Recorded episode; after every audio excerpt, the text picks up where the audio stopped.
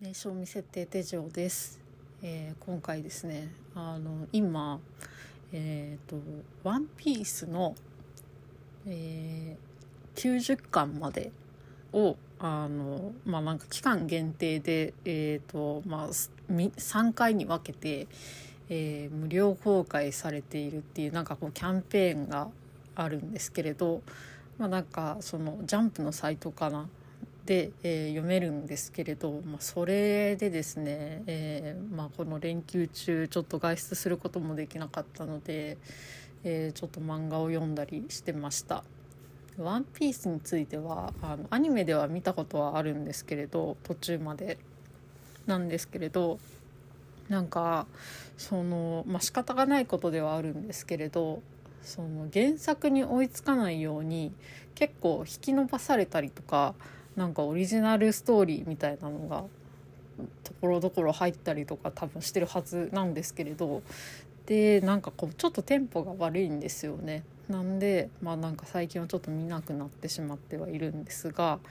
えーとまあ、結構昔あの空島編っていうところまでは割としっかり見ててでその後はなんかはなんか飛ばし飛ばしで、えー視聴したりしていました。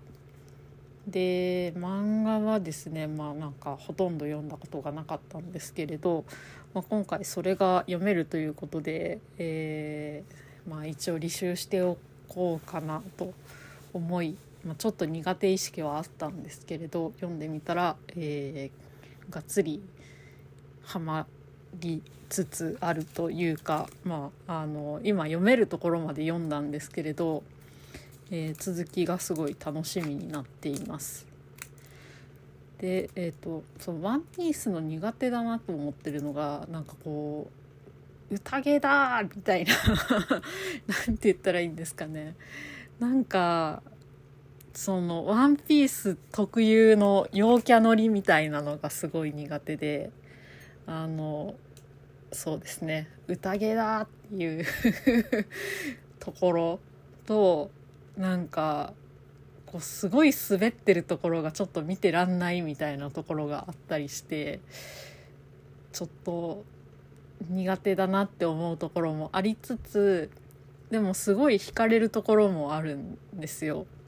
で、えー私がその見ていた空島編っていうのはなんか一番惹かれたところだと思うんですけれど、えーちょうどですねその今見られる30巻ぐらいまで今なんか見れて8月上旬からまたその続き31巻から60巻ぐらいまでとかなんか見れるようになるんですけれど、まあ、それがですねえーねちょうど空島編ぐらいで終わっていて、えーまあね今日読み切ることができました。で、えー改めて読んでみて思ったのがあのなんか空島編すごいよくできてるなと思っていて、まあ、どれぐらいその人気があるなんだろう話なのかはちょっと知らないんですけれど私的には多分この話が一番好きなような気がするなと思ってます。でえっ、と、まあ、ざっくりですね説明するとあの、まあ、ルフィたちのこう麦わら海賊団が もうこの海賊団っていうのはちょっと恥ずかしいんですけど、ね、あの麦わら海賊団があの、まあ、グランドラインっていうなんかもういろんな天変地異みたいなのが起こっているあのもうむちゃくちゃな天候のあのなんだろう海域をこう旅してたら空から船が降ってきたんですよ。急に。クソでかい。で、えーなんだこれっていうのでで気づいたらそのルフィたちが持ってるコンパスがあの、まあ、次のこう行き先を示してくれるんですけれど方角じゃなくて。でそれがあのその針がですね上を向いてると。あの雲の向こうに見たこともない島が浮いてるんだみたいな感じになって、えーまあなんか空島はあるって言ってなんかこうねまあ、そこに行き着くにはどうしたらいいのかとかまあなんかその敵のキャラクターからそんなもんあるわけないでしょうっていうなんかねツッコミが入ったりとかなんかしてまあ紆余曲折あって空島に行けちゃうみたいな なんか話なんですね。でえっ、とそのですね空島編のなんかすごいいいなと思ったところがこうまあそのね空島なんでなんかそこに住んでる人たちのモチーフが天使なんですよ。で、えー、神様がいるんですけれどその神様が、えーまあ、3人3つぐらいいる。で、えー、1つはそのエネルっていう、まあ、これがですねその空島編のボスみたいなキャラクターなんですけれどエネルなんですけれどそのエネルのデザインが、まあ、風神雷神の雷神とあのブッダとかなんかその仏教系の神様を割とモチーフにしているキャラクターなんですねですごい福耳で耳たぶがえげつないぐらい長かったりとかしてかつあのエミネムっていう あの急にぶっ込むんですけれどあのエミネムっていう海外のアーティストのあのファッションとかを参考にこうデザインされてるみたいなんですね。で、えーとまあ、背中にですねあの雷神が持ってるでんでん太鼓みたいなやつがいっぱい連なったフラフープみたいなものをこう背負ってたりとかして、えー、まあ、なんかそういうこうちょっと和風なんですけど、まあ、ちょっと洋風っぽい今っぽい要素も感じるようなキャラデザインになっていてで、えー、まあ、そのエネルが敵だと。で、えー、味方がもうなんか完全にその西洋のあの神様あの、まあ、何ですかねキリスト教的な感じの、まあ、洋風のデザインになってるんですけれどあのなんだろうななんかそうキリスト教そんなに詳しくはないんですけれど、まあ、よく見る宗教画に出てきそうななんか海外の西洋風なおじいさんがモデルになっているあの、まあ、名前もなんか何だったかな。えっ、ー、とガンフォールっていう名前。でえっ、ー、となんだろうな。なんかギリシャ神話とかなんかその辺に出てきそうな感じの、えー、おじいさんのデザインになっていると。もう一つがあのジャヤっていう島が出てくるんですけれどその島にいるあの原住民がいてその原住民たちが崇めているあの神様もいるんですよ。で、えー、その神様はなんか具体的なこうなんかなんですかねえっ、ー、と偶像がなくて何て言ったらいいんでしたっけねえっ、ー、と偶像崇拝じゃないタイプのなんかこうなんですかねシャーマン的なあのそのなんかね原住民の、えー、キャラクターデザインもなんかその何ですかね。えっ、ー、とインディアンじゃなくてインディアンなんですけどインディアンじゃないんですよね今。えっ、ー、と何だったっけな。名前が出てこないんですけれど旧インディアン。あれだ。インディオ。いや違うんですよね。なんか最近このインディアンの言い回しって結局インディアンエスキモーでもない。まあいいやちょっと脱線しちゃうんでちょっとあれなんですけれどあネイティブアメリカン。そうだわ。とかファストネーションとか言われるタイプの人。でえーとまあなんか先祖たちを祀ってるみたいな感じでなんかその先祖たちがこう木に宿るみたいな感じの考え方を持っているキャラクターなんですね。その 3, 3種類のこう宗教が出てそれぞれになんかこういろいろ対立して戦うっていう構図になっててなんかそれもこうすごい凝ってるなと思ったりあとあのなんか伏線の回収の仕方これはなんか「ワンピース全編に言われてることだと思うんですけれど伏線についてもなんかこう回収のされ方とかがすごくあの綺麗でかつ謎も残しつつ終わっててすごいなんかワクワクしました。なんかなんだろうな。いやこれ説明めっちゃ難しいですね。なんかそもそもその空島を見つけたのが400年前にえっ、ー、となんか生きていた人でモンブランクリケットじゃないなモンブランなんちゃらっていう人なんですけれど、まあ、その人がなんか実はそのなんだろう絵本とかにもなっていてその人の話が。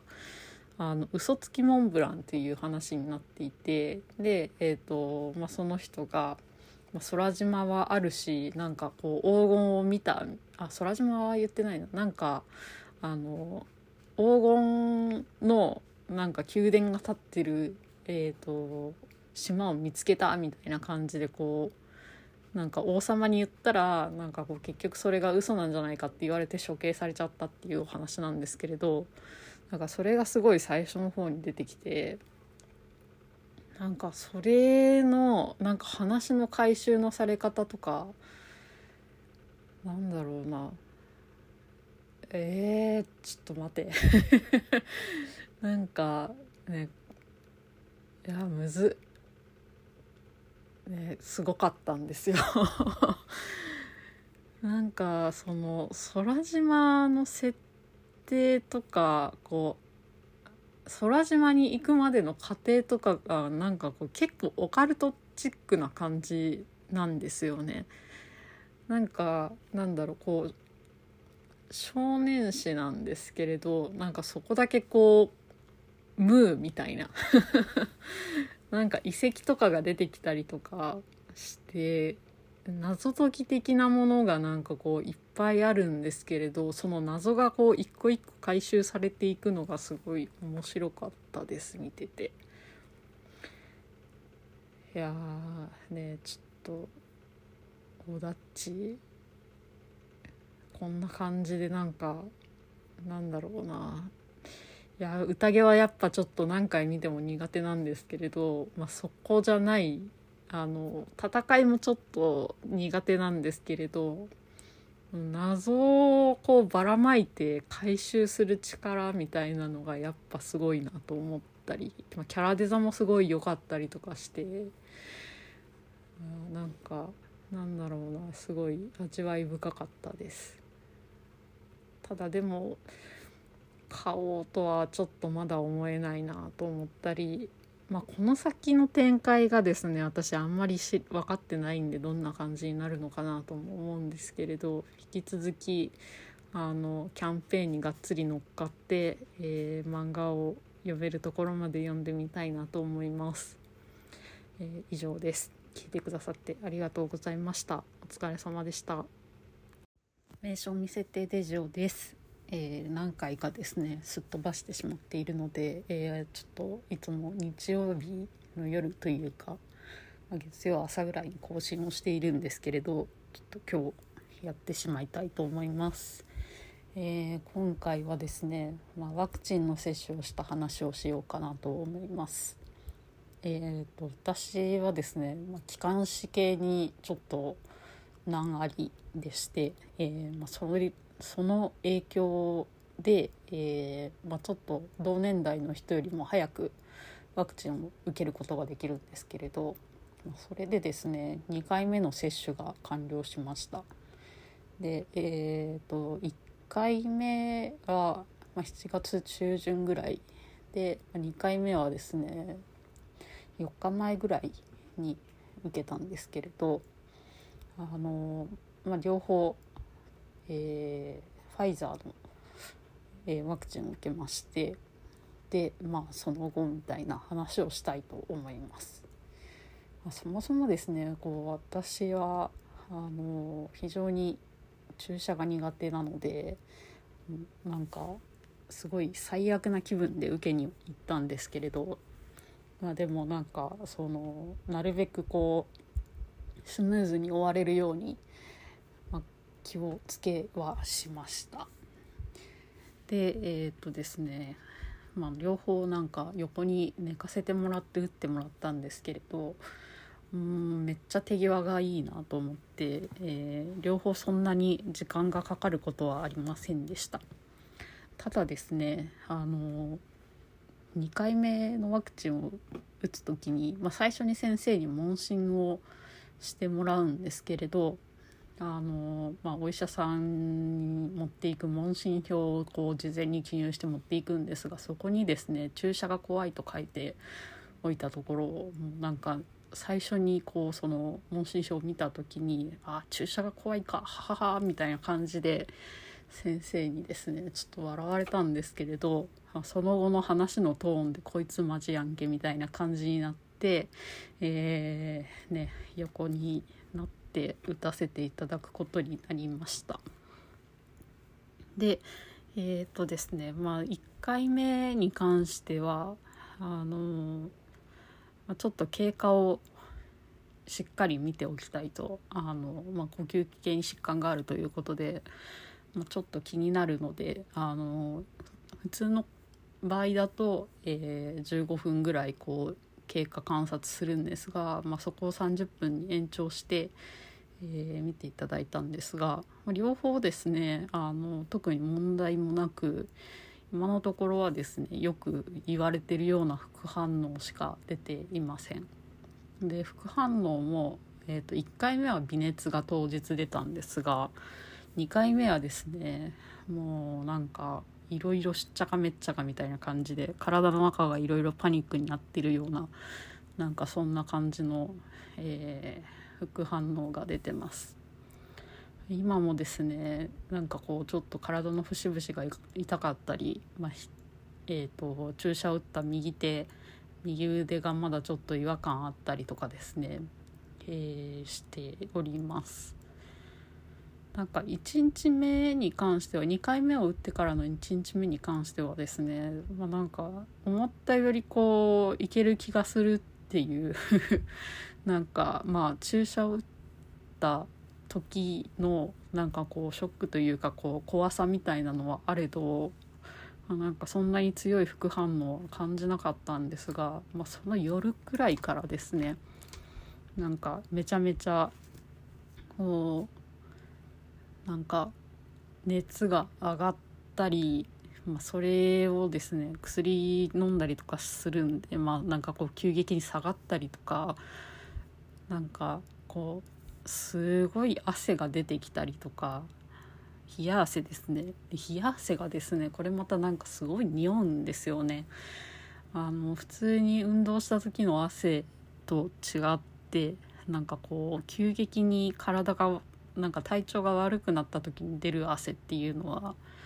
なんかこう匂いを発する物質をいろいろこう含んでいるようで、まあ、それでですねその寝汗とかでびちゃびちゃになった布団がもうめっちゃ臭くなってなんかもう本当にそれが一番最悪だったなって思いました。でえっ、ー、とまあ頭も痛くなったりするんですけれど3日目ぐらいにですねあのなんか脇がめちゃくちゃ痛くなったんですよ。両脇の下が痛くなって。でなんかこれなんだと思ったらこうリンパが腫れてるかなんかであのもう風邪とかひいたりすると脇の下が痛くなりやすいらしいんですけれど、まあ、それと同じような症状が出てるっていうなんかそんな感じでした。あとはですねあの食欲がめちゃめちゃ出る。でえー、まあ、2時間おきぐらいにあのご飯食べたりとかするぐらいすごいお腹はすくんですけれど。あでもなんか、まあ、それもちょっと落ち着いて。で、えーまあ、OS1 とか飲んでも、まあ、たまに変な味がするなみたいな感じで、えー、今はそうですね。なんか体の節々の痛みとえー、注射を打ったところの痛みと、えー、ぐらい頭痛とかぐらいに、えー、収まっています。ただですねすごい気になるのがあのその注射を打った後はあのその何日か本当に注射の時のこう感覚が怖すぎて見てなかったんですけれど、まあ、今日ついにとうとう見てみたらですねなんかこうあの絵師とまではいかないんですけどすごい黒ずんでるというかなんかこううっ血した黒さみたいな感じになってるんですよね。なんか多分中でこう内出血かなんかでこうなってんのかなとは思うんですけれどかそれを見てすごいちょっとびっくりしちゃいました。あとはですねそうですね。あなんか体のだるさみたいなのもすごくあってでえっ、ー、ともうなんかなんだろうトイレに行くまで廊下を歩いてる時もすごいフラフラだったりとかするんですけれど。そんな感じでですねそこそここう 面倒くさい数日間を過ごしました。なんでまあなんかこの連休中にあのお盆の連休中にですねこうワクチンの2回目を打つことができて非常に良かったんですけれどもしこれが3回目また打たなきゃならないっていう風になった時に、まあ、なんかどういう風にこう有給とか活用してワクチンを打ちに行くかっていうのはちょっと考えなきゃいけないなっていう風に思いました。あとはですね、まあ、人にもよるとは思うんですけれどあのそのタイミングによっては会社の同じ会社で働いてる人の中で、えー、なんかこういいタイミングこういう連休とかじゃないタイミングにあのワクチンを打たなきゃいけないっていう人も中には出てくるかと思うのでまあなんかこういう症状があったっていうのはこう共有しておきたいなっていうふうに思いました。あとはですねえー、冷凍枕をあの買ってたんですけれどもう本当にあの助かったなと思いましたなんか冷凍枕あるなしでなんかだいぶこうそのなんだろう、ね、寝る時のなんかこう楽さみたいな体の楽さが全然違ったので まあ冷凍枕は必須だなと。思いつつあなんかこの冷凍枕今後もこうお風呂上がりとかにも使えたりとかするのであの結構重宝するんじゃないかなと思ってるんですけれど今回買ってて一番良かったのは冷凍枕でした。あとはですね、まあ、OS1 とかもなんかいろいろ準備してたんですけれど思ったほど消費はしてなくて、まあ、それはそれでいいんですけれどあのまあでもないよりかは絶対あった方が良かったなっていうふうに思いました。そんな感じでした。えー、これでですね2週間後ぐらいに、えー、交代がつくと思うんですけれどまだ受けてない人がたくさんいたりするので同じ社内にもいるのでえー、でそういう人たちにこう知らない間にあのコロナをうつしたりとかしないように引き続き対策を徹底していきたいなと思います。えー、今回はこの辺で終わります。聞いてくださってありがとうございました。